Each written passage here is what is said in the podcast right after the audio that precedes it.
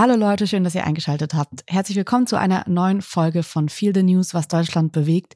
Diese Woche lest ihr schon wieder Finn Kliman im Titel, und zwar Finn Klimans verschwurbelte Fehlerkultur. Und ihr fragt euch zu Recht, hä, Finn Kliman, das war doch erst vor ein paar Wochen Thema. Ja, wir sind jetzt eigentlich auch schon perfekt im Thema, denn darum soll es diese Woche gehen. Finn Kliman ist zurück nach einer, na, doch sehr kurzen Pause. Ja, denn er kommt zur Maskenaffäre völlig überraschend mit einem ziemlich aggressiven Statement raus. Und wir wollen uns das heute ein bisschen näher ansehen und schauen, was wir daraus lernen können. Also gar nicht so sehr, was ist jetzt genau der aktuelle Stand bei der Aufarbeitung von Finn Kliman, sondern so ein bisschen in Richtung Krisenkommunikation im 21. Jahrhundert über soziale Medien. Denn tatsächlich glauben wir, und deswegen haben wir uns das Thema nochmal gewählt, dass man sehr viel daraus lernen kann, wie Finn Kliman jetzt kommuniziert, welche Fehler er macht und was er vielleicht sogar auch richtig macht. Für alle, die jetzt erstmal nicht mitbekommen haben, was so die neuesten Entwicklungen sind, die das nicht ganz genau verfolgen, haben wir jetzt nochmal so ein bisschen zusammengetragen, was so die letzten Tage passiert ist, nach, sag ich mal, den Böhmermann ZDF-Magazin Royal Enthüllungen, der kurzen Pause, ähm, ging es dann erstmal los mit was?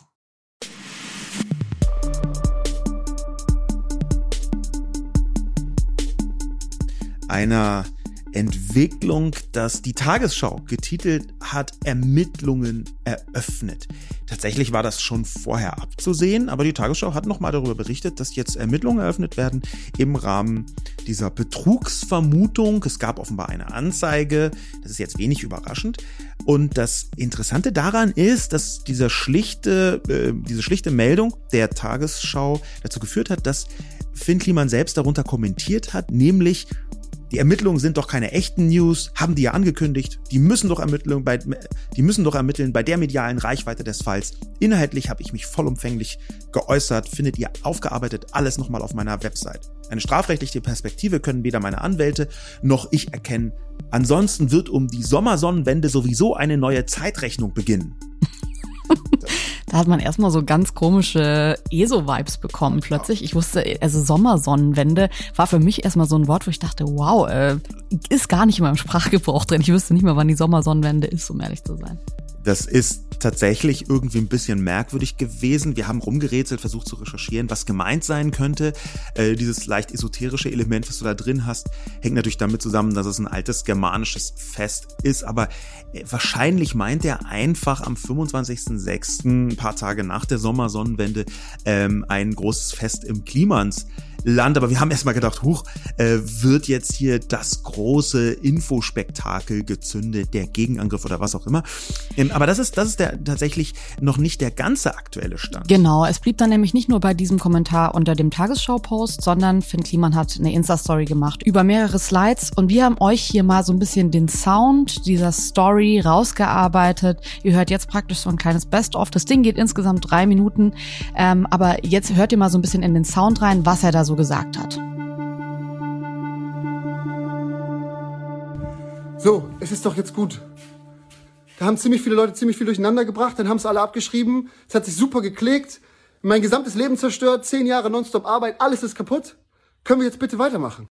Ich habe aber auch verstanden, dass die Sachlage scheißegal ist. Ob ich es war, ob ich es nicht war, völlig egal. Die Wut an sich macht genug Spaß. Und die Medien werden meinen Fall das ganze Sommerloch weiter ausschlachten. Uh, hier wurde ein Ermittlungsverfahren eröffnet. Uh, eine Akte wurde von links nach rechts bewegt.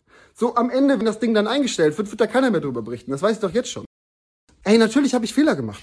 Die habe ich verstanden, die habe ich eingesehen, dafür habe ich mich ehrlich entschuldigt, ich habe Reparation geleistet, unfassbar viel daraus gelernt und sichergestellt, dass sowas nicht nochmal passieren kann. Aber da gibt es diesen einen Teil in der woken linken Szene, der das einfach nicht akzeptieren kann. Weil, weil dieser Teil der Bubble gar nichts akzeptieren kann. Weil sich hier alle untereinander den ganzen Tag nur gegenseitig zerfleischen, wenn ihren Erwartungen nicht entsprochen wird. Ich verstehe schon, ihr habt mich mit öffentlichen Geldern groß gemacht, dann habe ich nicht gespurt und genau mit den gleichen Geldern soll ich jetzt zerstört werden. Dass wir irgendwie anders sind so. Und anders heißt einfach nur, dass wir nicht alle gleich sind. Ey, ich krieg das einfach nicht in meinen Kopf. Und genau deswegen mache ich weiter. Und wenn ich Bock habe, einen riesen Pümmel ins Feld zu sprengen, dann springe ich einen riesen Pümmel ins Feld. Das ist erstmal ein ziemliches Brett von Finn Kliman und relativ zeitgleich kommt dann auch noch raus durch Recherchen des Magazins Kontraste, dass Finn Kliman ist bei einer Versteigerung von NFT-Kunstwerken, also digitalen Kunstwerken, nicht ganz so genau genommen hat und dadurch, dass er es nicht ganz so genau genommen hat, äh, aus Versehen über 60.000 Euro mehr erlöst hat, als eigentlich äh, vereinbart gewesen wäre. Also auch hier so ein klitzekleines Fehlerchen, was sich einschleicht zu eigenen Gunsten. Das ist also erstmal das Setting, verschiedene Verfehlungen und ein ziemlich umfangreiches Statement von Finn Kliman selbst. Ja, wir wollen uns heute in der ähm, Folge genauer ansehen, wie Finn Kliman so kommuniziert. Er hat ja auch den öffentlichen Weg gewählt.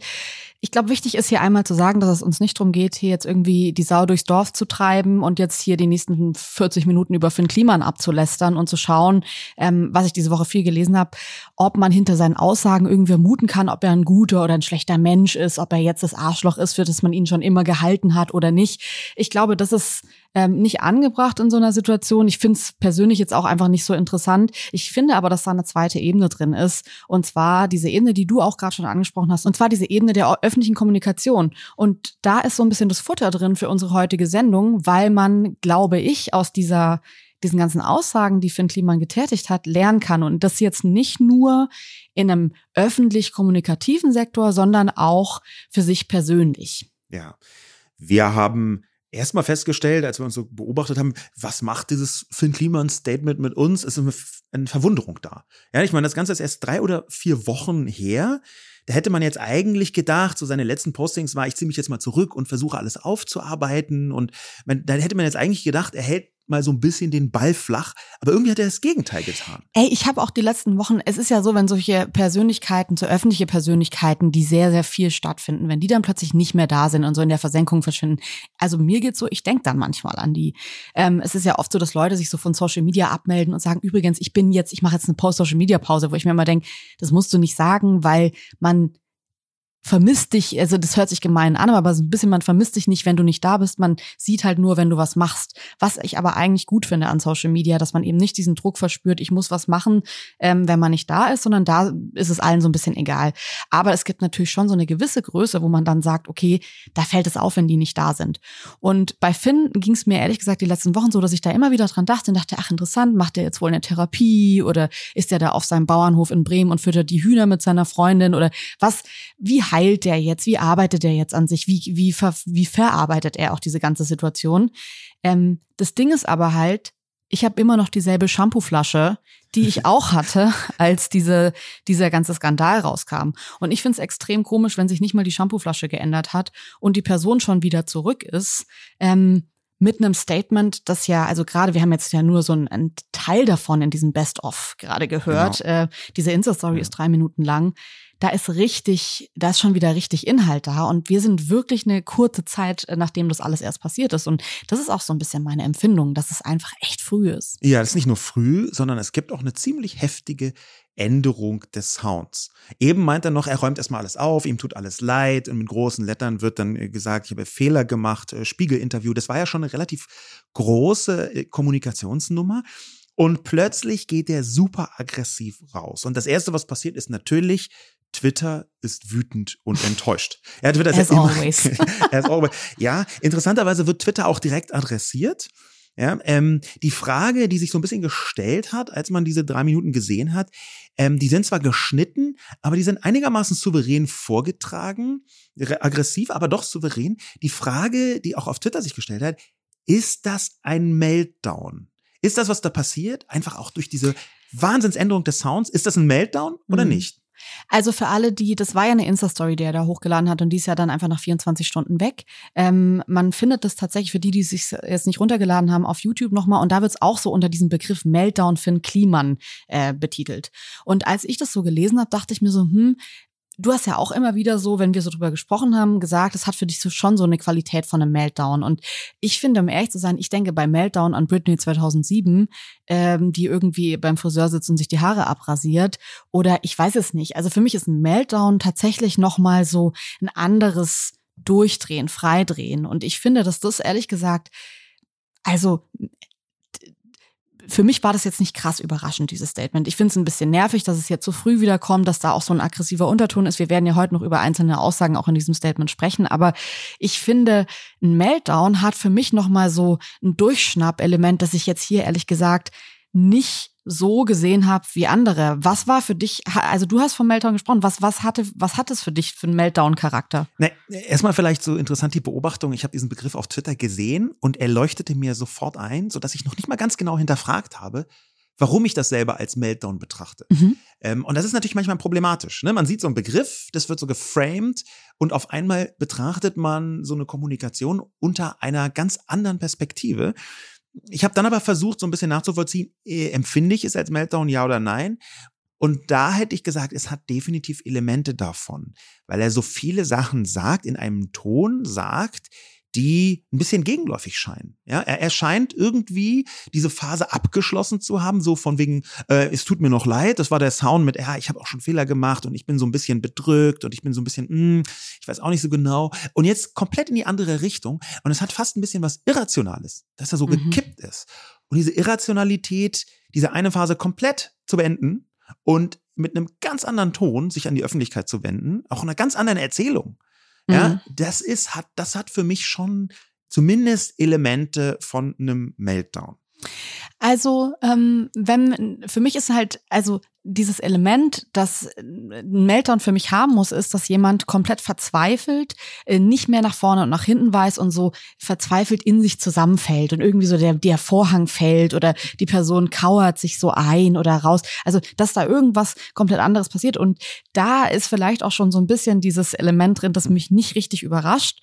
Ähm, ich finde es schon interessant, dass die Leute permanent extrem überrascht von Finn Kliman sind. Also permanent, wir hatten das ja in der letzten Folge auch schon, dass es ein bisschen komisch ist, so einen Kult um eine Person zu entwickeln und zu sagen, wir hätten ja niemals gedacht, dass der eine böse Sache macht. Und jetzt kommen die Leute, die vor vier Wochen gesagt haben, wir hätten niemals gedacht, dass der eine böse Sache gemacht hat und sagen, wir hätten niemals gedacht, dass der die Entschuldigung nicht so ernst meint, wie er ja. die äh, vor vier Wochen noch getätigt hat.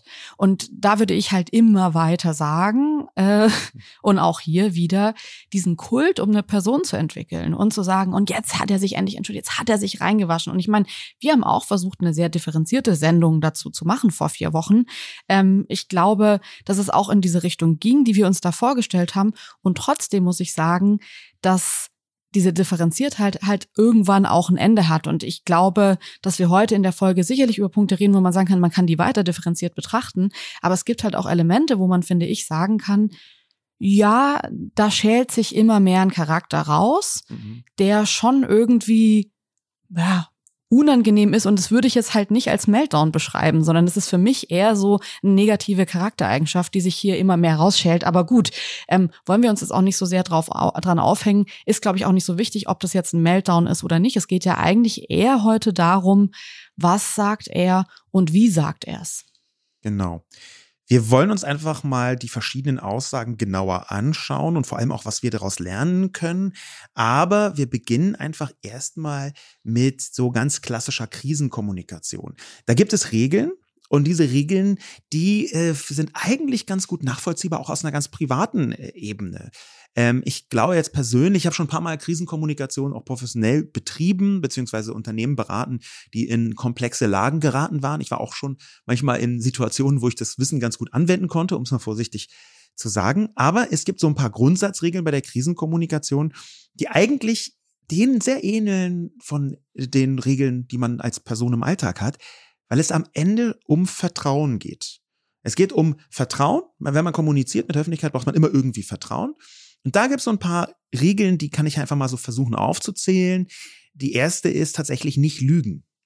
Ja, dass man in der Krisenkommunikation nicht lügt. Das ist äh, leichter gesagt als getan, tatsächlich, weil man ja manchmal auch lügt, ohne es so richtig zu bemerken oder eine alte Lüge weiter transportiert, die überhaupt erst dazu geführt hat, dass man in so eine Krise Das fand ich, ja, das ist. fand ich so mega interessant. Ich habe äh, Matze Hielscher in einem Podcast gehört, der diesen Gedanken schon mal so ausformuliert hat und meinte, manchmal denkt man ja auch, ist man was von was überzeugt, von einem Fakt und dann wiederholt man dann so oft, dass der sich so manifestiert und irgendwann kriegt man so mit, okay, das war eigentlich Quatsch, das war eigentlich, ja. ist eine Lüge, die aber natürlich unbewusst war. Ja.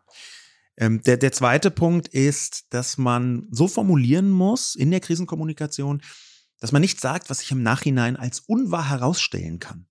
Ja, deswegen, das wirkt manchmal so ein bisschen wischiwaschi, gerade in Unternehmenskommunikation steht dann sowas wie, zum gegenwärtigen Zeitpunkt müssen wir davon ausgehen, dass oder können wir davon ausgehen, dass und dann denkst du, hä, was ist denn das hier für ein äh, verschwurbelter Quatschansatz? Aber faktisch ist es tatsächlich so, dass du, wenn du es ganz genau nimmst, kommst du ganz schnell an den Punkt, wo du Sachen sagst, weil du denkst, die seien so und die sind dann am Ende gar nicht so. Und ich finde, es ist auch ein Code, das ist ein bisschen ähnlich wie bei der Zeugnisübergabe, wo ja auch so, äh, ich sage ich mal, ein anderer Wörtercode verwendet wird und mhm. man darf sich über sie war stets bemüht äh, nicht so freuen, wie man das eigentlich tun würde, wenn das jemand schreibt. Ähm, ich finde, das befremdlich, dass man sich darüber aufregt, weil das ist einfach ein Code inzwischen, wo ich sagen würde, das ist auch gut. Ich meine, ich habe Jura studiert, vielleicht komme ich auch eher aus diesem rechtlichen Background und verstehe total, warum sich Unternehmen in so einer Situation auch verbal absichern müssen. Ich finde aber, dass man daraus auch für sich persönlich total viel ziehen kann, weil es geht ja eigentlich darum, dass man professionell das Vertrauen von anderen Menschen ansieht und sagt, das ist ein Wert, den man verteidigen muss und der erschüttert werden kann. Und mit bestimmten Mechanismen, mit bestimmten, mit bestimmten Wortstellungen kriegt man das besser oder schlechter hin. Und den Gedanken dahinter finde ich eigentlich nachvollziehbar und dann zu sagen, okay, sag erstmal in dem Moment nichts, was ich im Nachhinein als unwahr rausstellen kann, ist ja, also das zahlt ja nur auf ein Vertrauenskonto ein, das gerade eh schon erschüttert wurde. Und das finde ich eigentlich total logisch und gut. Ja. Apropos dieses logisch und gut, das ist auch so ein bisschen natürlich ist so Wissenschaft von der Kommunikation ist manchmal so ein bisschen diffus und da kann man diskutieren, ist das wirklich jetzt Wissenschaft, aber ganz viele Erfahrungswerte, die sind deswegen so wertvoll aus der Krisenkommunikation, weil da sehr kluge Menschen äh, mit viel Zeit und mit viel Hintergrundfähigkeiten draufgeschaut haben und rausgefunden haben, wie funktioniert einfach menschliche Kommunikation. Und deswegen kann man ja für private Zwecke da so viel draus ziehen. Man kommt ja in sozialen Medien immer mal wieder in diesen Bereich, dass man zumindest von einem kleinen Publikum in einer kleinen Öffentlichkeit und sei es nur eine Familienöffentlichkeit, merkt, oh, shit, ich habe einen Fehler gemacht. Wie gehe ich denn jetzt damit um? Ja, und da ist einer, der dritte Punkt, den ich hier nennen würde, was Krisenkommunikation angeht, nicht die Verantwortung an Dritte abschieben. Ja, das ist also der absolute Klassiker, dass dann, dann irgendwie äh, der Chef sagt, äh, ja, nee, das war eine Mitarbeiterin oh, hier hat eine mhm. Mitarbeiterin mhm. wirklich alles falsch gemacht. Und es ist halt nicht nur unsympathisch, sondern in den meisten Fällen funktioniert das auch deswegen nicht, weil so offensichtlich ist, dass jemand, der die Verantwortung trägt, ja, der Geschäftsführer, das an eine untergebene Person so abschiebt. In der Politik passiert das auch total oft. Nee, das war ein Mitarbeiter aus meinem Büro. Den Tweet habe ich gar nicht selbst verfasst, haben wir äh, häufig gehört. Ja. Total. Und ich würde auch sagen, im privaten Umfeld hört man das auch sehr oft irgendwie von Eltern, von, ach, das war ich ja gar nicht, das waren ja die und damit habe ich ja gar ja. nichts zu tun. Und ich glaube, dass da eben so Obhutspflichten, Sorgfalts, Sorgfaltspflichten, das sind auch juristische Begriffe, die da verletzt, verletzt werden und ähm, auf die man achten muss. Und da würde ich halt schon sagen, ähm, das ist interessant, weil sich es übertragen lässt und weil man vielleicht auch, und das finde ich allgemein interessant an diesem Thema, so ein bisschen überlegt, was habe ich vielleicht auch falsch gemacht. Also hätte ich da vielleicht genauer hinsehen müssen. Und das ist, finde ich, was, ähm, was eh, wenn wir, wir reden hier oft im Podcast über so eine ein bisschen verschobene Fehlerkultur in unserem Land. Äh, und da finde ich ein wichtiges Element, auch selbst zu gucken, ähm, kann ich das selbst direkt von mir wegschieben oder bin ich vielleicht auch mitverantwortlich?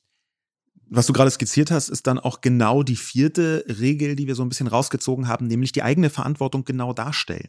Und das ist ja nicht nur eine juristische Frage, sondern auch so ein bisschen selbst zu checken, was ist da eigentlich passiert. Wir reden jetzt im allerweitesten Sinn über Krisenkommunikation. Das muss gar nicht zwingend mit Fehlern zu tun haben. Ja, das muss ja gar nicht so sein, dass man so kommuniziert, wenn man Fehler macht. Es kann ja auch einfach irgendwas total Schlimmes passiert sein, irgendwas Schwieriges passiert sein. Fragt mich äh, eine Naturkatastrophe oder was auch immer.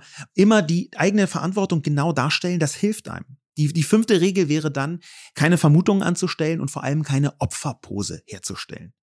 Also eine Opferpose zu sagen, eigentlich bin ich hier das Opfer. Mhm. Ja, das ist immer schwierig in jeder Form von Krisenkommunikation und wenn es um eigene Fehler geht, natürlich ganz besonders. In der Kommunikation, die nächste Regel, die sechste wäre dann keine Provokation, keine Gegenangriffe und keine neuen Angriffspunkte schaffen. Also nicht zu sagen, ja, ich habe ja vielleicht einen Fehler gemacht, aber ihr seid auch ganz doof und die da hinten haben noch zehn andere Fehler gemacht. Und was die Provokation angeht, das führt in der Regel zwar zu einem schönen Kampf in der Öffentlichkeit, wenn man Leute richtig provoziert, gerade wenn man auch Leute, die mit betroffen sind, provoziert, aber das wirkt am Ende extrem ungünstig auf das nicht beteiligte Publikum.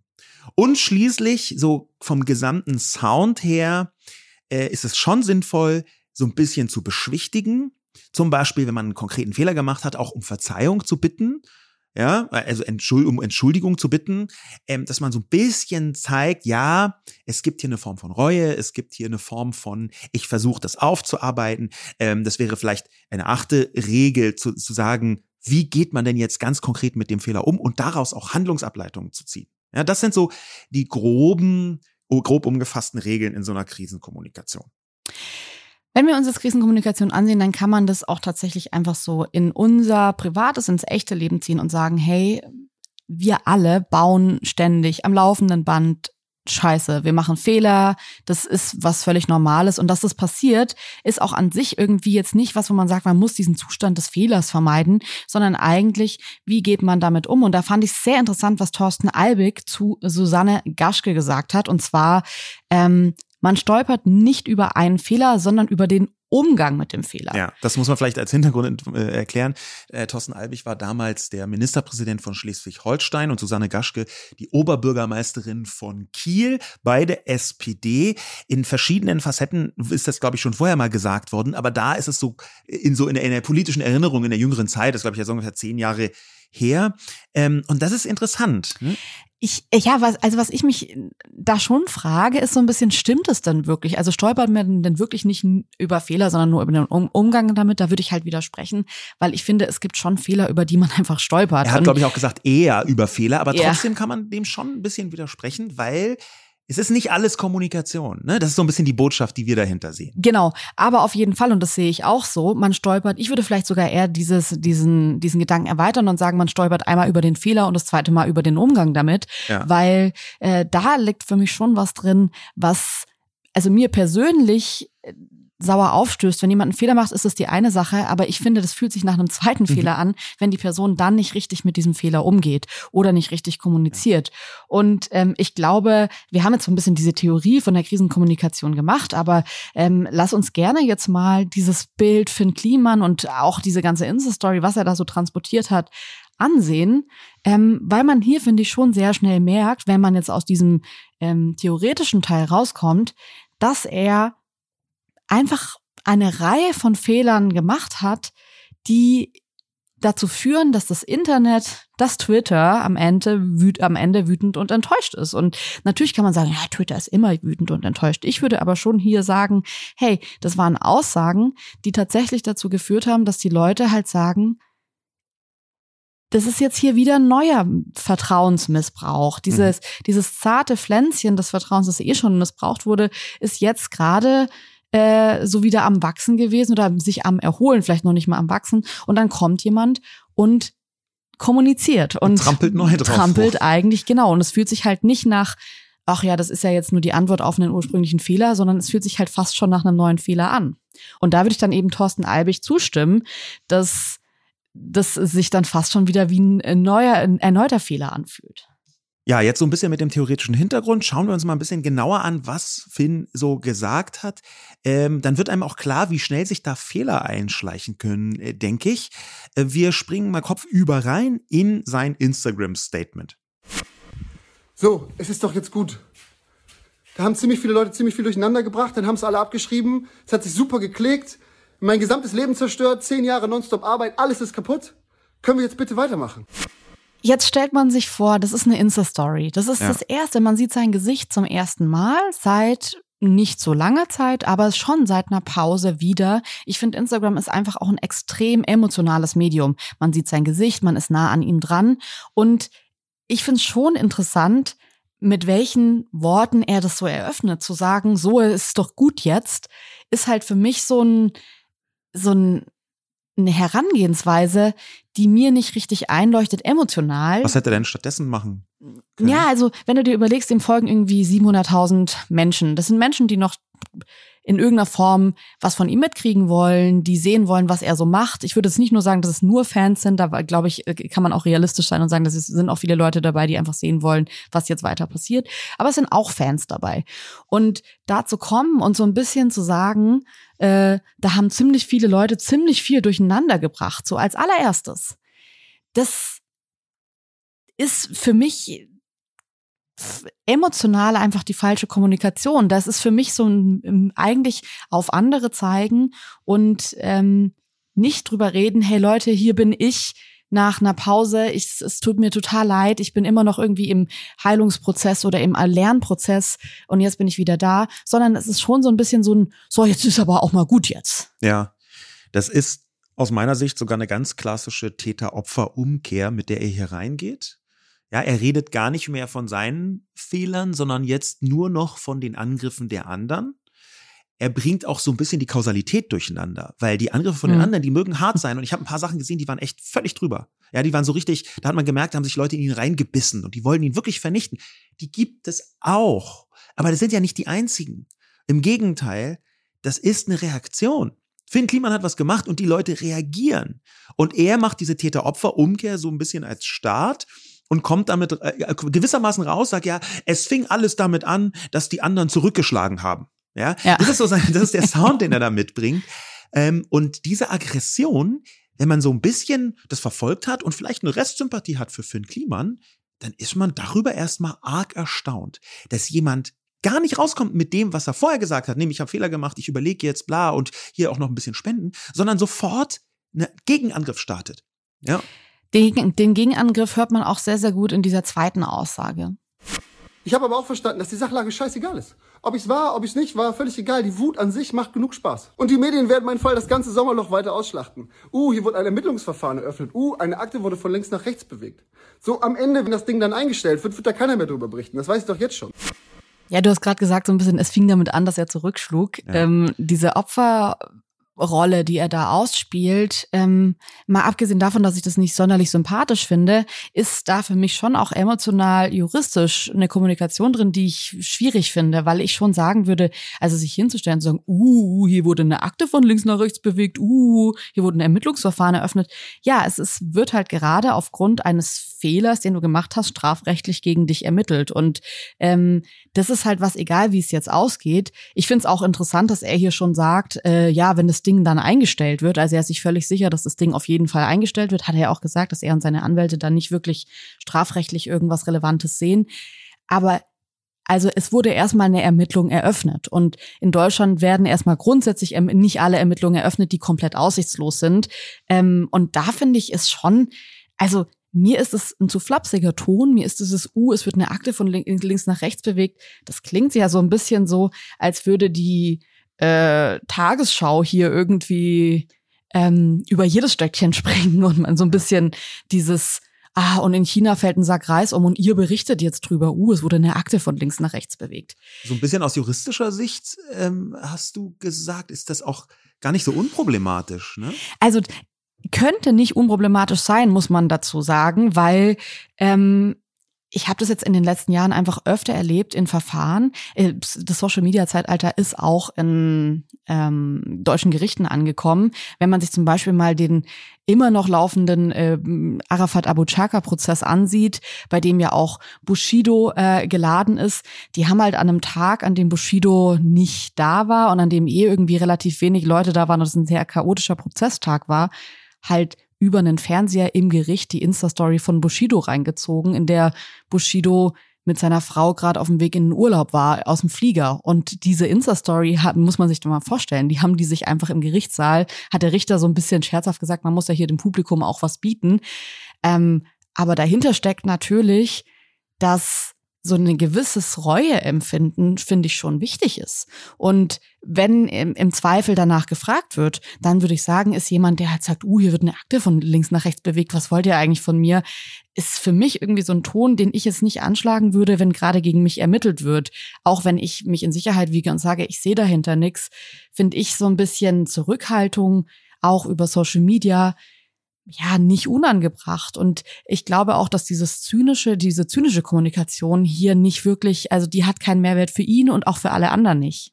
Also die Reuerkarte kann er jetzt mit anderen Worten vor Gericht nicht mehr ausspielen, vorsichtig äh, gesagt. Es könnte ihm zumindest ähm, nicht äh, positiv ausgelegt werden. Ich weiß nicht, wie sehr das dann tatsächlich damit reinspielt. Und man muss ja schon sagen, man merkt dann ein Stück weit seine Verzweiflung und seine, seine, seine Aufregung in dieser Insta-Story. Und trotzdem würde ich sagen, also, wenn ihn ja da jemand rechtlich berät und es gibt ja, also das ist ja wirklich einfach ein Beruf, es studieren Menschen Jura und beraten dann irgendwie Unternehmen und Finn Kliman ist im weitesten Sinne ein, ein Unternehmen, eine große äh, Medienpersönlichkeit, ähm, die beraten die und gerade wenn es irgendwie so um juristische Sachen geht, um vielleicht ein Verfahren, das gegen einen ermittelt wird, dann überlegt man da ganz genau, was haut man in dieser Zeit an Pressemitteilungen raus, wie kommuniziert man, dass irgendwie das gerade ein laufendes Verfahren ist. Und ich glaube, da so eine flapsige Insta-Story zu machen, I don't know, finde ich aus dem Punkt juristisch schwierig und ich finde es emotional einfach schwierig, so ein bisschen zu den Leuten zu sagen, ja, was schaut ihr hier dabei zu? Äh, uh, jetzt, jetzt wird hier gerade gegen mich ermittelt. Ist ja einfach so, ich finde, das ist, die Lage ist doch zu ernst, um so, um so das zu kommunizieren. Ja, das, äh, die, diese Verzweiflung ist eine Dimension, eine andere Dimension, die damit reinschwingt, die auch sich im ganzen Statement in ganz vielen verschiedenen kurzen Formulierungen wiederfindet, ist halt Medienbashing. Ja, er hat damit äh, schon ganz am Anfang angefangen mit klickt sich gut und dann sagt er jetzt eben hier, ähm, die, die Medien werden das äh, Sommerloch ganz weiter ausschlachten, diesen Fall. Naja, Medien haben schon sowas wie ähm, ein Interesse an solchen Berichten. Und das kommt nicht von irgendwo, da will jetzt niemand irgendjemandem zunächst jedenfalls nicht schaden, sondern es gibt ein öffentliches Interesse, so nennt man das ja. Und dieses Medienbashing, was Finn Kliman hier betreibt, das hat eine ganze Reihe von Funktionen und nicht alle sind besonders glücklich, vorsichtig gesagt. Zum einen ist es total hip äh, auf Medien rumzuhacken. Das haben wir schon bei Trump gesehen, dass im Zweifel die Medien schuld sind und alles übertrieben sind. Da, da findet man beim Publikum doch schon bei manchen Leuten äh, so, so ein bisschen Widerhall. Ja, das finden die dann gar nicht schlecht, wenn man auf Medien rumhackt. Äh, Medien sind ein sehr leichtes Ziel diesbezüglich. Aber gleichzeitig, er spricht an einer anderen Stelle auch noch von einem wild gewordenen Reporter, ähm, tut man dabei so, als sei dieses klassische Medienübertreiben der eigentlich, das eigentliche Problem. Ich, das bei, bei mir ist ja gar nicht so viel schiefgelaufen, aber die Medien haben total übertrieben. Und das ist so ein bisschen, eigentlich ist nicht so viel passiert, nur die großen Schlagzeilen, die übertreiben, Sensationalisierung. Ja, das, ja und ich erinnere mich noch, wie wir in unserer Podcast-Folge auch über Shitstorms eben drüber gesprochen haben. Und das fand ich total interessant, diesen Aspekt, dass Leute oft den Shitstorm nicht von der Berichterstattung unterscheiden können oder ja. auch von diesem, habe ich gerade hier einen, äh, einen, Fehler gemacht, über den berechtigt berichtet wird? Oder bin ich hier völlig zu Unrecht in einem Shitstorm und die Medien, die anderen haben sich irgendwie auf mich versteift. Dabei bin ich doch so ein armes Hascherl. Und ähm, das ist jetzt natürlich so ein bisschen klar. Ich glaube, so krass sieht er es nicht so. Er sagt ja schon auch so, ich habe Fehler gemacht, aber dieser, dieser Unterton, der bei ihm mit drin ist, nämlich so ein bisschen zu sagen, okay, da könnte schon was Größeres dahinter ja. sein. Die Medien, es geht um das Sommerloch. Ja. Hier ist eine große Situation und da werde ich für verwendet und jetzt werde ich wie die letzte Sau durchs Dorf getrieben. Ähm, da ist für mich tatsächlich sehr viel Elemente von außen drin, anstatt so ein bisschen bei sich selbst einzukehren und sich zu überlegen, okay, was habe ich denn eigentlich äh, getan? Könnte der, könnte der Trigger für diese Medienberichterstattung eventuell mein Verhalten sein und nicht nur die Motivation Sommerloch? Da könnte man ja fragen, tut er hier sehr bewusst nicht. Er schiebt die Verantwortung, um wieder diese Regeln so mal nach vorne zu ziehen, die wir am Anfang hatten. Er schiebt die Verantwortung auf andere Leute, andere Motivationen. Lass uns mal in die nächste Aussage reinhören. Ey, natürlich habe ich Fehler gemacht. Die habe ich verstanden, die habe ich eingesehen, dafür habe ich mich ehrlich entschuldigt, ich habe Reparation geleistet, unfassbar viel daraus gelernt und sichergestellt, dass sowas nicht nochmal passieren kann. Das ist ein einigermaßen, also am Anfang wirkt es normal, aber es ist ein einigermaßen unverschämtes Statement aus meiner Sicht. Unverschämt deswegen, weil natürlich da auch richtige Elemente dabei sind. Ja, der hat ja wirklich am Anfang aus meiner Sicht auch klug angefangen, das aufzuarbeiten. Das war, das schien zumindest ehrlich in manchen Facetten. Er hat die Fehler eingesehen, er hat das illustriert. Aber. Ich finde auch ganz kurz noch, ja? da ändert sich auch seine Stimmfarbe. Wenn er das so sagt, dann sagt er, ey, natürlich habe ich Fehler gemacht. Und das, ich finde, man merkt auch richtig, es tut ihm leid, also es ist, da ist so ein Element drin, das es bricht so ein bisschen emotional auf. Ja. Und dann kommt der zweite Teil. Ja, hier kann man ganz gut sehen, dass er eigentlich mit diesem neuen Statement, und das ist ein Klassiker in der Krisenkommunikation, aus Verzweiflung, aus Wut, auch vielleicht so ein bisschen, weil wirklich viele Leute auf ihm rumgehackt haben, dass er einreißt, was er bisher richtig gemacht hat. Er entwertet die eigentlich sinnvolle Herangehensweise zu sagen, ich beschäftige mich mal mit meinen Fehlern, ich versuche aufzuräumen. Das ist ein häufiger äh, Spruch, den er gebracht hat, mal so ein bisschen zu, zu checken. Und das reißt er alles ein. Denn, und das ist so ein bisschen bei dieser dritten Aussage hier das Entscheidende, Lernen zu sagen, ich habe aus Fehler gelernt, ich habe mich da ehrlich entschuldigt, ich habe das eingesehen, das ist etwas, das kann man eben nicht nur behaupten, sondern das muss man auch zeigen. Du kannst nicht nur sagen, ich habe aus dem Fehler gelernt, sondern du musst dann auch dein Verhalten verändern und zwar für das Publikum spürbar. Und das allererste, was dazu da gehört, das dazu gehört, ist mehr Demut. Wenn man gar keine Demo zeigt, sondern im Gegenteil aggressiv nach vorne geht, dann zeigt man für das Publikum rein aus Kommunikationssicht, ich habe nicht gelernt, ich mache einfach weiter. Er hat eben seine Fehler nicht verstanden, wenn er sich auf diese Art äußert. Er hat ganz viel kaputt gemacht von dem, was er vorher zumindest richtig gemacht zu haben schien. Was für mich da noch drin ist, ähm, ist so ein bisschen diese Qualität des Fehlers, über die ich gern mal sprechen würde, weil ich so ein bisschen das Gefühl habe, wenn er so sagt, hey, ich habe mich doch jetzt entschuldigt, ich habe Reparation geleistet, dass es hier irgendwie, er behandelt den Fehler so ein bisschen wie so eine kaputte Heckenschere, die er vom Nachbar ausgeliehen hat, ja. kaputt gemacht hat und jetzt hat er die auch wieder ersetzt und der Nachbar ist immer noch sauer und er kommt jetzt so zu dem Nachbar und sagt, hey, ich habe doch jetzt hier ich habe ja. mich doch entschuldigt, ich habe Reparation geleistet, was willst du jetzt noch von mir? Ähm, und da würde ich halt schon sagen, es gibt Fehler, die haben nichts mit der Kaputtheit einer Heckenschere zu tun. Und ähm, wenn man das jetzt so wie so ein zartes Pflänzchen ansieht, diese ganze Situation, und zwar, dass er einen Fehler gemacht hat, bei dem nachhaltig Vertrauen in ihn enttäuscht wurde, dann hat dieser Fehler eine andere Qualität, das hast du, wenn du einen Gegenstand kaputt machst, Sachbeschädigung ja. eben nicht. Da hat man das nicht. Es steht hier zumindest der Vorwurf des Betruges im Raum. Und allein der Vorwurf ist so, dass es Menschen gibt, und das sieht man ja auch im Internet, das sieht man auf Instagram, auch unter seinen Posts, die sagen, ey, ich mochte dich echt und ich bin gerade echt enttäuscht. Und das kann man ja auch ernst nehmen, diese Emotionen, und kann sagen, okay, hier gibt es Leute, die wollen ihm eigentlich glauben, die fanden ihn eigentlich toll, die sind vielleicht sogar Fans von ihm gewesen oder sind es noch. Und die die haben, sind jetzt so ein bisschen enttäuscht. Ähm, hier jetzt hinzugehen und zu sagen, was wollt ihr denn jetzt noch von mir? Ich habe Reparation geleistet, fühlt sich für mich fast so nach so einem Ablassbrief an, den er hier äh, für sich selbst zahlt. Und zwar so ein bisschen dieses, ich habe doch jetzt gespendet, jetzt glaubt doch, dass ich ein guter Mensch bin. Ähm, und dieser Ablauf, ich finde, der macht dieses Vertrauen, das ja eh schon enttäuscht in ihn ist, noch mehr kaputt, weil wir haben gerade eine Situation, die man langsam aufbauen muss. Und ich glaube, dass man das auch, wenn man selbst irgendwie mal einen Fehler gemacht hat, total gut nachvollziehen kann, dass man, wenn man sich dann entschuldigt hat, selbst als die Person, die den Fehler gemacht hat, will, dass alles wieder so wie vorher ist. Und man verlangt vielleicht, weil man ungeduldig ist, ich bin auch ein extrem ungeduldiger Mensch, viel zu schnell von Leuten, dass die verzeihen. Und ich war auch schon in Situationen, wo Leute einfach bis heute sagen, ich verzeih, ja, du hast dich entschuldigt, aber ich finde das trotzdem so scheiße, was du gemacht hast. Wir beide kommen nicht mehr zusammen. Und die Situation muss man aber als die Person, die den Fehler gemacht hat, aushalten. Ja.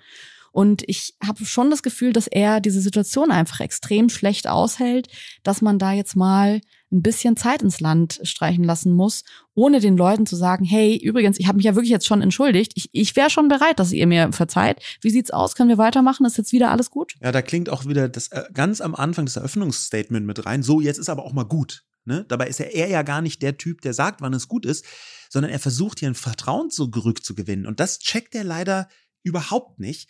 Ähm, ich finde deine Beobachtung super wichtig, dass nicht alle Fehler die gleiche Qualität haben, sondern dass es eben auch Fehler gibt, wo dir anschließend nicht gegeben ist, dir als einzelner Person ist nicht gegeben, die auf irgendeine Weise wieder rückgängig machen zu können oder wieder gut machen zu können, sondern du bist dann auf andere angewiesen, dass de bei denen etwas passiert. Und er versucht hier mit ganz viel Druck etwas zu machen, was eigentlich von anderen Leuten kommen muss. Mhm. Ich, so ist es so ein bisschen, er steht vor dem Publikum und sagt, jetzt fühlt euch wieder gut mit mir.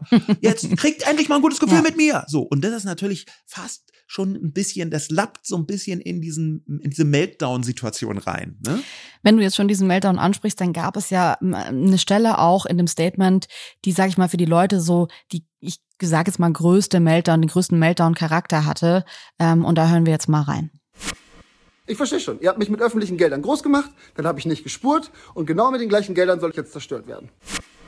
Uff, das ist problematisch. Das war auch äh, auf dem Spiegel, also spiegel.de, äh, quasi die Überschrift von dem Artikel, der da entschieden ist. Ohne diese Passage, glaube ich, wäre das gar nicht so groß geworden, weil das ist eine angedeutete Verschwörungstheorie. Da ist so fast, da, das klingt schon so ein bisschen ein eigener Telegram-Channel mit. Ne? Mhm. Also ähm, öffentliche Gelder groß gemacht. Das ist so, die öffentlich-rechtlichen haben sich gegen mich verschworen. Jan Böhmermann mit seinem ZDF-Magazin Royal, der, der hat äh, einfach jetzt ja, hier mit, Kontraste mit der ARD ja, und, und die großen und Tagesschau auch noch hm, öffentliche Gelder. Dann habe ich nicht gespurt. Da ist so ein bisschen ähm, also dieser öffentlich-rechtliche System, das, diese Ideologie, diese Ideologie, die haben mich erstmal groß gemacht, weil sie mich Vogue fanden. Und dann habe ich was, dann war ich nicht so, wie ihr dachtet. Oh, Na, ich, ich finde vor allem halt, also nicht gespurt hört sich für mich nach so einer Chiffre an für so, dann habe ich nicht, ihr wolltet, dass ich irgendwie ein blaues Hemd genau. anziehe, ich habe ein rotes angezogen. Es geht aber darum, dass du tatsächlich was gemacht hast, ja, genau. was halt strafrechtlich relevant sein könnte. Und ja. ähm, es wird gerade gegen dich ermittelt. Und das ist, finde ich, weit entfernt von, dann habe ich nicht gespurt. Ja, vor allem, weil da habe ich nicht gespurt. Das ist nur noch eine Umdrehung entfernt von ähm, Angela Merkel teilt jeden Morgen aus, was gefälligst man machen darf und ja. was man nicht machen darf. Ne? Das klingt im Hintergrund mit. Und jetzt ähm, wendet sich das System, was ihn erst groß gemacht hat, gegen ihn. Da vermutet er tatsächlich eine ideologische Verschwörung, die ähm, mit bestimmten Regeln arbeitet und auch das ist eine komplette Verantwortungsabwehr. Auf einmal ist er der, das arme Haschel, das zerstört werden soll. Er hat doch eigentlich gar nichts gemacht. Er hat bloß nicht gespurt. Er ist so, er, er stilisiert sich zum Außenseiter, der mal eben kurz was aus Versehen nicht so ganz richtig gemacht hat. Und jetzt wird er schon zerstört. Also mir ging es am Anfang so, als ich dieses Statement äh, gesehen habe und als ich auch so die, die Reaktion auf Twitter gesehen habe, dass ich dachte, meine Güte, jetzt lass den doch mal in Ruhe. Ähm, der Postillon hat auch gesagt, hier Eilmeldung, Finn Kliman ist bei Rot über die Ampel gegangen. Und ja. ich verstehe, ich verstehe den ja. Joke daran total. Und mir ging es am Anfang auch so.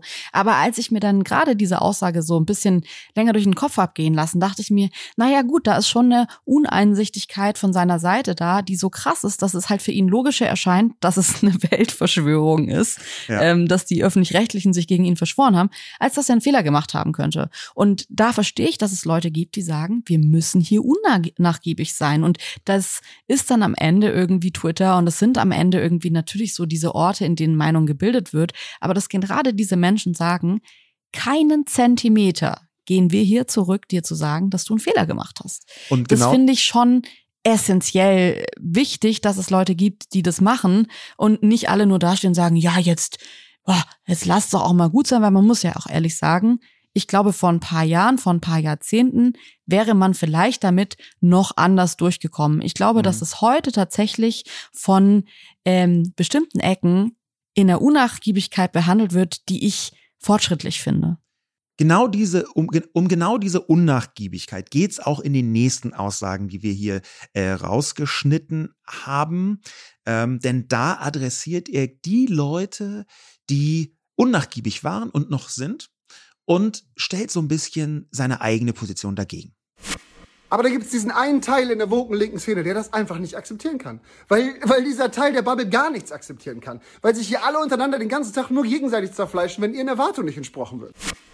Dass wir irgendwie anders sind so. Und anders heißt einfach nur, dass wir nicht alle gleich sind. Ey, ich krieg das einfach nicht in meinen Kopf. Und genau deswegen mache ich weiter.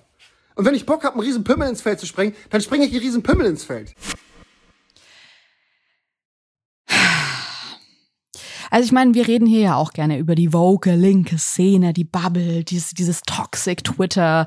Ähm, ich finde aber, und das ist jetzt hier so ein sehr, sehr gutes Beispiel, wir haben immer auch in unseren äh, Ausführungen gesagt, dass die Nutzen haben, dass die ja. einen gesellschaftlichen, sozialen Nutzen haben, die, der total wichtig ist. Und ich finde, dass hier jetzt gerade das Beispiel par excellence ist, dass es eben diese woke linke Szene gibt, die auch als einzige in gewisser Weise in gewissen Situationen sagt, nein, hier nicht, hier ist eine Linie gezogen, die überschreitest du nicht. Und wenn du die überschreitest, dann schauen wir hin. Und wir schauen auch, wenn alle anderen wegschauen, immer noch hin, ob du versuchst, diese Linie zu überschreiten.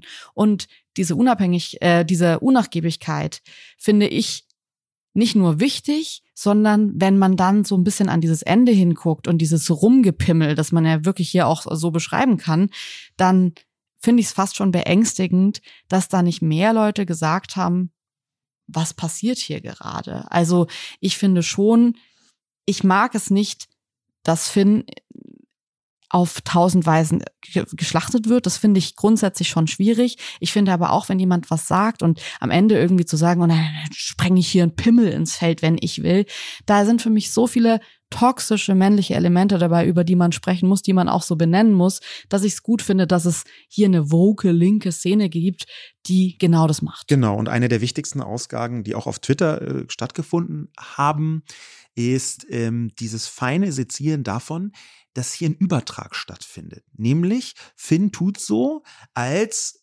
nicht nur hätte er keinen Fehler gemacht, sondern als würde seine ganze Crowd angegriffen. Wir entsprechen nicht so richtig den Normen, wir verhalten uns nicht so, äh, wie die anderen es von, von, uns erwarten. Dabei geht es eigentlich um einen Fehler, den er gemacht hat. Und Fehler ist vielleicht sogar noch ein bisschen euphemisierend, um einen möglichen Betrug, den er gemacht hat. Ja, Fehler hört sich immer so ein bisschen unabsichtlich an, das ist mir so geschehen. Aber vielleicht ist hier, das kann man vermuten, nicht nur irgendwas geschehen, was irgendwie mal so neben den Normen war. Darum geht es nicht. Und dass er hier sagt, ich bin hier einer unter vielen Außenseitern, gegen die einfach so polemisiert wird, das ist eine Zusammenziehung. Es mag sein, dass seine Crowd so empfindet. Das ist aber nicht das, worum es geht. Und das hat wirklich diese in Anführungszeichen vocal linke Bubble, zu denen wir ja manchmal einfach auch gehören, würde ich sagen. ähm, das hat die nicht nur zu Recht rausfiletiert, äh, sondern das lässt sie ihm in der Form auch nicht durchgehen. Und so ist es auch mit dem Tweet von Juliane Löffler, die schrieb, sich strafrechtlich verantworten zu müssen, als Anderssein zu bagatellisieren, schon ein insane Take.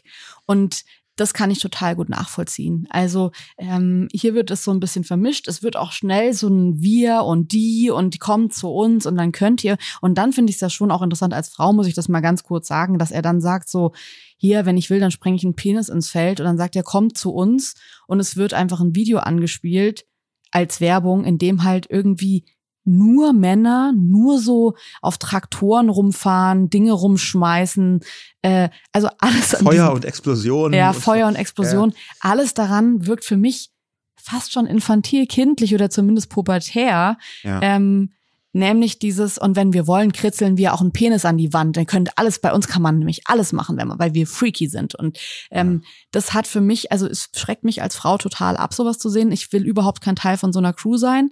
Ähm, das ist jetzt aber meine persönliche Bewertung. Aber ich finde, das ist schon auch was, wenn man jetzt sagt, irgendwie, man kann bei uns anders sein, und ich habe als Frau das Gefühl, anders sein heißt, dass man irgendwie Penisse in ein Feld sprengt und äh, Sachen in die Luft Dabei jagt. könnte es so einfacher sein und man würde einfach eine Vagina ins Feld reinsprengen. Das wäre ja dann doch dann genau der, alles dann wäre alles in Ordnung. Ja, ja also ich finde das äh, schwierig, aber ähm, ich glaube, dass da am Ende ganz viel drin ist, dass wir rausziehen können, was wir lernen können, weil man muss ja schon sagen, Finn Kliman ist gerade oder seit einigen Wochen in einer absoluten Ausnahmesituation. Ja. Und das ist was, das würde ich gern schon auch mal differenzierter betrachten und auch mit einwerfen, nämlich was damit durchschwingt. Und er vermutet dahinter dann größere Verschwörungen, ist ja aber, dass er gerade wirtschaftlich, dass er gerade äh, wahrscheinlich auch kreativ in einer Weise eingeschränkt ist, die ihn verzweifeln lässt. Ja. Und jetzt kann man natürlich sagen, ja, das ist aber zu Recht so, weil er hat ja Fehler begangen. Trotzdem ist hier eine Person verzweifelt. Und ich finde, auch wenn das aggressiv wirkt, wenn es gehässig und zynisch wirkt, wie er ist, glaube ich, kann man das schon dechiffrieren als eine Form von Verzweiflung, von, wir haben vorhin überlegt, ob es ein Meltdown ist oder nicht, aber es ist zumindest einfach eine absolute Form von Verzweiflung, die sich hier zeigt und da kann man, ja, ist die Frage, empathisch sein. Kann man also, empathisch sein? Ich glaube, man kann schon eine gewisse Empathie mit Finn Kliman haben, unter anderem deswegen, weil er sich ja auch äh, unbeholfen aus meiner Sicht, aber doch versucht einzusetzen für die Leute, die im Klimansland arbeiten sehr unbeholfen. Ne? Er an einer Stelle sagt er zum Beispiel, ja, was hat das Klimansland denn mit mir zu tun? Nichts. Ja, naja, Bro, das heißt Also Finn Kliman also, fragt, was das Klimansland das, das ist schon, das ist schon ein bisschen grotesk. Aber man spürt schon, dass es ihm nicht nur um ihn allein geht, sondern auch um die Leute in seinem Umfeld, die ja irgendwie abhängig davon sind, dass er als öffentliche Figur funktioniert. Ähm, das ist auch einer der Gründe aus meiner Sicht, warum man in seiner ganzen Kommunikation zwar so Versatzstücke einer Strategie wiedererkennt. Ja, also dass er so ein bisschen versucht, diese Täter-Opfer-Umkehr hinzubekommen, mhm. ähm, obwohl das nicht klug ist. Er hat so eine gewisse Street-Smartness, die darin rumschwingt. Er weiß noch ungefähr, wie man mit einem Publikum umgehen kann. Aber da ist so viel Verzweiflung dabei, dass diese Versatzstücke nicht mehr gut miteinander funktionieren. Es ist kein kluges Statement. Es hat nur so Bruchstücke von einer Kommunikation, die entlastend wirken soll die entlastend wirken soll. Und ich würde am Ende auch wirklich sagen, es ist unkollegial an dem Tag, weil darum geht's ja eigentlich. Diese Insta-Story ist ja die Hinleitung zu diesem Trailer, den ich jetzt nicht so ansprechend fand, aber der eigentlich so ein bisschen sagt, hier, das Klimasland distanziert sich von Finn, also so in so einer ironischen Form natürlich, aber ja. sie sagen das so ein bisschen, um eben die Aussage zu stärken, wir sind mehr als Finn Kliman und hier sind ganz viele Leute, die hier gerne arbeiten und so. Und das glaube ich auch. Und ich glaube auch, dass das Klimansland ein Ort ist, an dem der für viele Leute einfach eine große Bedeutung hat, vielleicht schöne Erinnerungen hat, ein Escape äh, Room. Ja. Ähm, und das kann ich alles total nachvollziehen. Ich finde aber diese Vermischung, die Finn Kliman auch in diesem Video macht, dass er dann sagt, ja, und jetzt Jan Böhmermann, der sich so über das Klima ins Land lustig macht, das sieht er ja auch wieder so ein bisschen als so ein Angriff auf die Menschen an, die da sind da würde ich halt schon sagen, ja, ich glaube, man muss hier so ein bisschen unterscheiden. Es gab zum einen die Sendung von Jan Böhmermann, die so ein bisschen enthüllt hat, die diesen Enthüllungscharakter hatte, nämlich wir haben hier eine Geschichte, wir haben hier was journalistisch recherchiert rausgefunden und das sind unsere Ergebnisse und den Satireanteil dieser Sendung, ja. weil es eben dann nicht die Tagesschau war, die das rausgebracht hat um 20 Uhr, sondern Jan Böhmermann. Und da ist dann für mich irgendwie das Böhmernsland einfach ein satirischer Beitrag zu einem ernsten Thema. Und da würde ich halt sagen, okay, das muss man aushalten. Und da jetzt zu sagen, ja, die wollen uns alle angreifen, weil wir anders sind, weil wir anders Spaß haben, wie auf dem Schulhof damals, ähm, sehe ich ehrlich gesagt nicht. Ich finde, dass man diesen Joke äh, aushalten muss in so einer Situation. Ja, und Finn Kliman macht es sich aus meiner Sicht da ein bisschen einfach, dass er den Spottanteil von Jan Böhmermanns Take äh, nach vorne zieht und deswegen den Fehler und den Aufdeckungsanteil von Jan Böhmermann, den Enthüllungsteil, mhm. so ein bisschen runterregelt. Ja, und ich glaube, dass wenn man sich anschaut, für wen ist diese Kommunikation, dann erkennt man auch, was dieser Meltdown-Anteil ist der, denn er richtet sich nicht mehr aus meiner Sicht an das große Publikum, wo Leute zweifeln, was ist da los, meint es ernst, möchte er sich entschuldigen, kann ich ihm noch eine Chance geben, sondern er richtet sich nur noch an die Leute, die sagen, mir scheißegal, was Flynn Kliman gemacht hat, ich mag den Vibe, ich finde Flynn Kliman weiter cool. Ja, da sind so fast Trumpsche Elemente mit dabei. Es ist doch egal, was passiert ist. Er sagt sogar an einer Stelle, auch wenn das anders gemeint ist, scheißegal, ob ich es war oder nicht. Er richtet sich an Leute, die zu ihm kommen sollen, die mhm. das Fest groß machen sollen. Und er verwandelt das Fest am 25.06. in eine, diese Sommersonnenwendfeier oder was auch immer da geplant zu sein scheint, die verwandelt er in eine Abstimmung mit den Füßen, ob der Fehler ihm jetzt gefälligst verziehen werden kann oder nicht. Er richtet sich, und das ist dieses leicht Sektenhafte, was damit schwingt, er richtet sich an Leute, denen egal ist, was tatsächlich geschehen ist, die eigentlich eine geile Zeit haben wollen mit Finn Kliman. Und das ist, glaube ich, auch das Problematische daran. Total. Und ich glaube, ähm, was auch immer wieder so auf Twitter mitschwang, viele Leute auch drüber gesprochen haben, ist dieser Kreis um ihn, den er sich aufgebaut hat. Und das merke ich immer wieder bei Personen, vor allem in der Öffentlichkeit, auch machtvollen Personen, oft Männern, muss ich sagen. Dieses Element von, man baut sich einen ähm, Kreis von Personen, die einen beraten, die A, wirtschaftlich von einem abhängig sind, weil man sie bezahlt in irgendeiner Form und die vermittelt bekommen, äh, sag mir gerne die Wahrheit, solange sie mir passt. Ja. Und ähm, ich glaube, dass das ein, ein, sehr, sehr großer Fehler ist. Viele Leute haben so im Scherz auch gesagt, wer lässt ihnen dies, diese Story so hochladen? Ähm, ich glaube, dass das passiert, wenn man keine kritischen Stimmen in seinem Umfeld mehr hören möchte, die so leicht wegdiffundieren und man dann irgendwann halt Menschen um einen hat, die sagen, toll, tolle Idee, mach das genauso, zeig's denen mal ordentlich.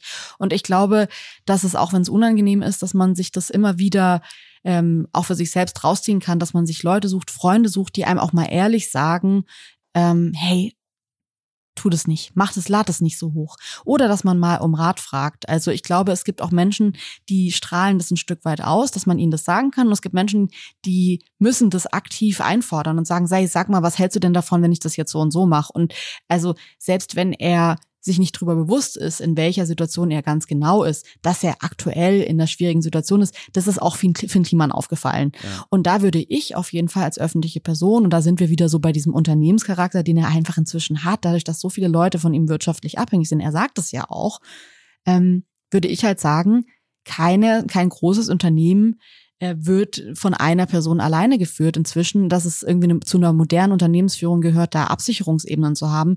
Das würde ich ehrlich gesagt jeder Person raten und auch im Privaten. Es geht ja jetzt hier nicht nur um so diese Öffentlichkeit und politische Kommunikation oder so, sondern tatsächlich einfach drum, dass man sich Leute sucht, um einen, die einem sagen, wenn man Scheiße gebaut hat. Und bevor man Scheiße baut, das ist vielleicht ein ganz wichtiges Learning, eine wichtige Erkenntnis, die wir hier raus mitnehmen können für uns alle, wenn wir in einer solchen Situation sind, wo wir über eigene Fehler sprechen, wo wir versuchen, damit umzugehen, wo wir versuchen, dieses zarte Pflänzchen des verlorenen Vertrauens wieder zum Wachsen zu bringen dann ist es sehr, sehr gut, wenn man sich da in einem absoluten innersten Kreis abspricht mit anderen Leuten.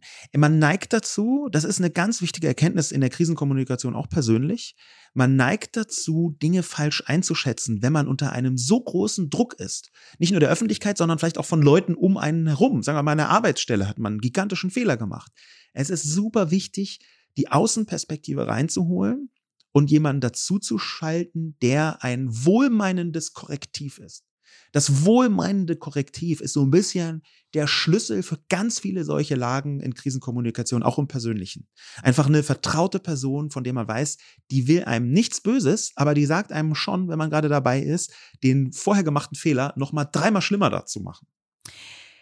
Ich würde gerne abschließend noch mit dir über eine ein Mechanismus dahinter sprechen, bei dem ich mich frage, wie es dir geht, wie du das siehst, weil ich in den letzten Tagen viel drüber nachdenke. Ich meine, gut, wir haben gerade Trump, der irgendwie sich verantworten muss oder eben nicht. Also sind inzwischen andere Zeiten. Man hat dieses Sprichwort, dieses Boys will be Boys.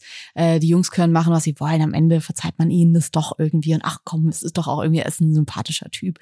Und ähm, dann gibt es jetzt diese heutige Zeit, von der ich schon das Gefühl habe, es ist nicht mehr ganz so. Es ist mhm. zum Glück nicht mehr so, dass Boys einfach Boys sind, sondern das ist ein Fehler, der äh, sicherlich vor 20 Jahren irgendwie anders durchgegangen wäre als heute, glaube ich. Ich glaube, dass ähm, gerade diese woke linke Szene, aber auch andere Menschen genauer hinsehen, dass wir moralischer geworden sind als Gesellschaft oder so ein bisschen ähm, ja, die Vorstellung von was richtig und was falsch ist, mehr manifestiert haben in solchen Bereichen und deswegen das auch nicht mehr so easy geht. Und ein Freund von uns hat gesagt, ey, man redet so oft irgendwie so über alte weiße Männer, die irgendwelche Fehler machen, aber man kann erstaunlich oft das Alt und das Weiß streichen. Am Ende sind es halt Männer, die so sich so verhalten. Und da dachte ich so, ja, das ist ein interessanter Gedanke, weil ich würde schon sagen, Frauen haben in öffentlicher Kommunikation, einfach weil sie auch die ganze Zeit in öffentlicher Kommunikation beschnitten werden, äh, pimmeln die nicht so rum. Und ich sage jetzt hier wirklich rumpimmeln, weil es mir darum geht, dieses Element von so ungeduldig nach einer Entschuldigung zu sein. sagen, ich habe doch jetzt gesagt, dass es mir leid tut. Jetzt hör doch auf das hat für mich schon so einen Charakter, den ich vor allem so in einem männlichen Umfeld sehen würde, weil Frauen sind es gewöhnt, sich die ganze Zeit zu entschuldigen und die ganze Zeit nochmal zu sagen, ich könnte hier vielleicht falsch gelegen haben und sorry, ich würde hier nochmal ganz kurz einen Einwand machen und es ist immer alles könnte, wollte, hätte, wäre. Ähm, und bei Typen ist es einfach oft so ein bisschen so, das ist so, das mache ich jetzt so und ist auch ziemlich geil. Also da, da würde ich nochmal versuchen, so ein bisschen zu differenzieren. Ich sehe schon, dass man früher damit leichter durchgekommen wäre. Ähm, ich sehe das auch, dass es schwieriger geworden ist, wenn es entdeckt wird. Mhm. Komma, aber mit zwei Sollbruchstellen. Und das eine ist, wie einfach ist das erzählbar? Soziale Medien und gerade so verkürzte soziale Medien, die gehen halt eher auf was drauf, was man so in drei, vier Stichworten erzählen kann. Und die zweite Dimension, die da mit reinspielt, ist, dass dadurch natürlich auch so Überschnappmechanismen entstehen. Wenn Sachen verkürzt werden, dann ist es halt nicht mehr so präzise und dann leidet die Differenzierung sehr und dann wird man plötzlich zum Symbol. Und das kann auch schon schmerzhaft sein. Das, glaube ich, ist hier was, was hier auch mit passiert ist. Mhm. Finn Kliman hat eine ganze Menge Fehler gemacht. Äh, wahrscheinlich kommen noch andere Fehler mit raus. Das hat er ja so halb sogar selber angekündigt. Er hat aber büßen müssen, in Anführungszeichen, für noch viel mehr. Und da kann man jetzt natürlich sagen, das ist total ungerecht. Und wahrscheinlich ist es sogar ungerecht. Aber es ist ein me wichtiger Mechanismus, dass man halt nicht mehr sagen kann, ja, so schlimm ist es doch alles nicht, sondern dass genauer hingesehen wird. Und dass das manchmal negative Folgen hat, das stimmt. Ich fürchte, das ist gerade in solchen Konstellationen kaum mehr anders machbar. Und dass da Leid mhm. entsteht, ja, aber ich denke, diese Variante ist vielleicht sogar besser, als dass wir noch ein Jahrhundert gehabt hätten, wie im 20., wo man mit unfassbar viel durchgekommen ist, und zwar gerade als Mann. Das waren unsere Gedanken erneut, again, zu Finn Kliman ähm, und den neuesten Ereignissen in dieser Causa. Ähm, schön, dass ihr eingeschaltet habt, Leute. Es war wieder eine schöne Folge und wir hören uns nächste Woche Donnerstag wieder. Bis dahin freuen wir uns, wenn ihr uns fleißig weiterempfehlt. Wir sehen das natürlich alles, dass ihr uns teilt und freuen uns dann natürlich auch sehr. Ihr könnt uns bewerten, ihr könnt uns abonnieren und ihr könnt uns auf Instagram und Twitter schreiben und uns Anregungen geben oder bei Themen mitdiskutieren. Dann ähm, kann es auch sein, dass ihr mit einer Sprachnachricht oder einer Message in die Sendung kommt. Ja, schön, dass ihr eingeschaltet habt und danke für eure Zeit. Macht's Ciao. gut.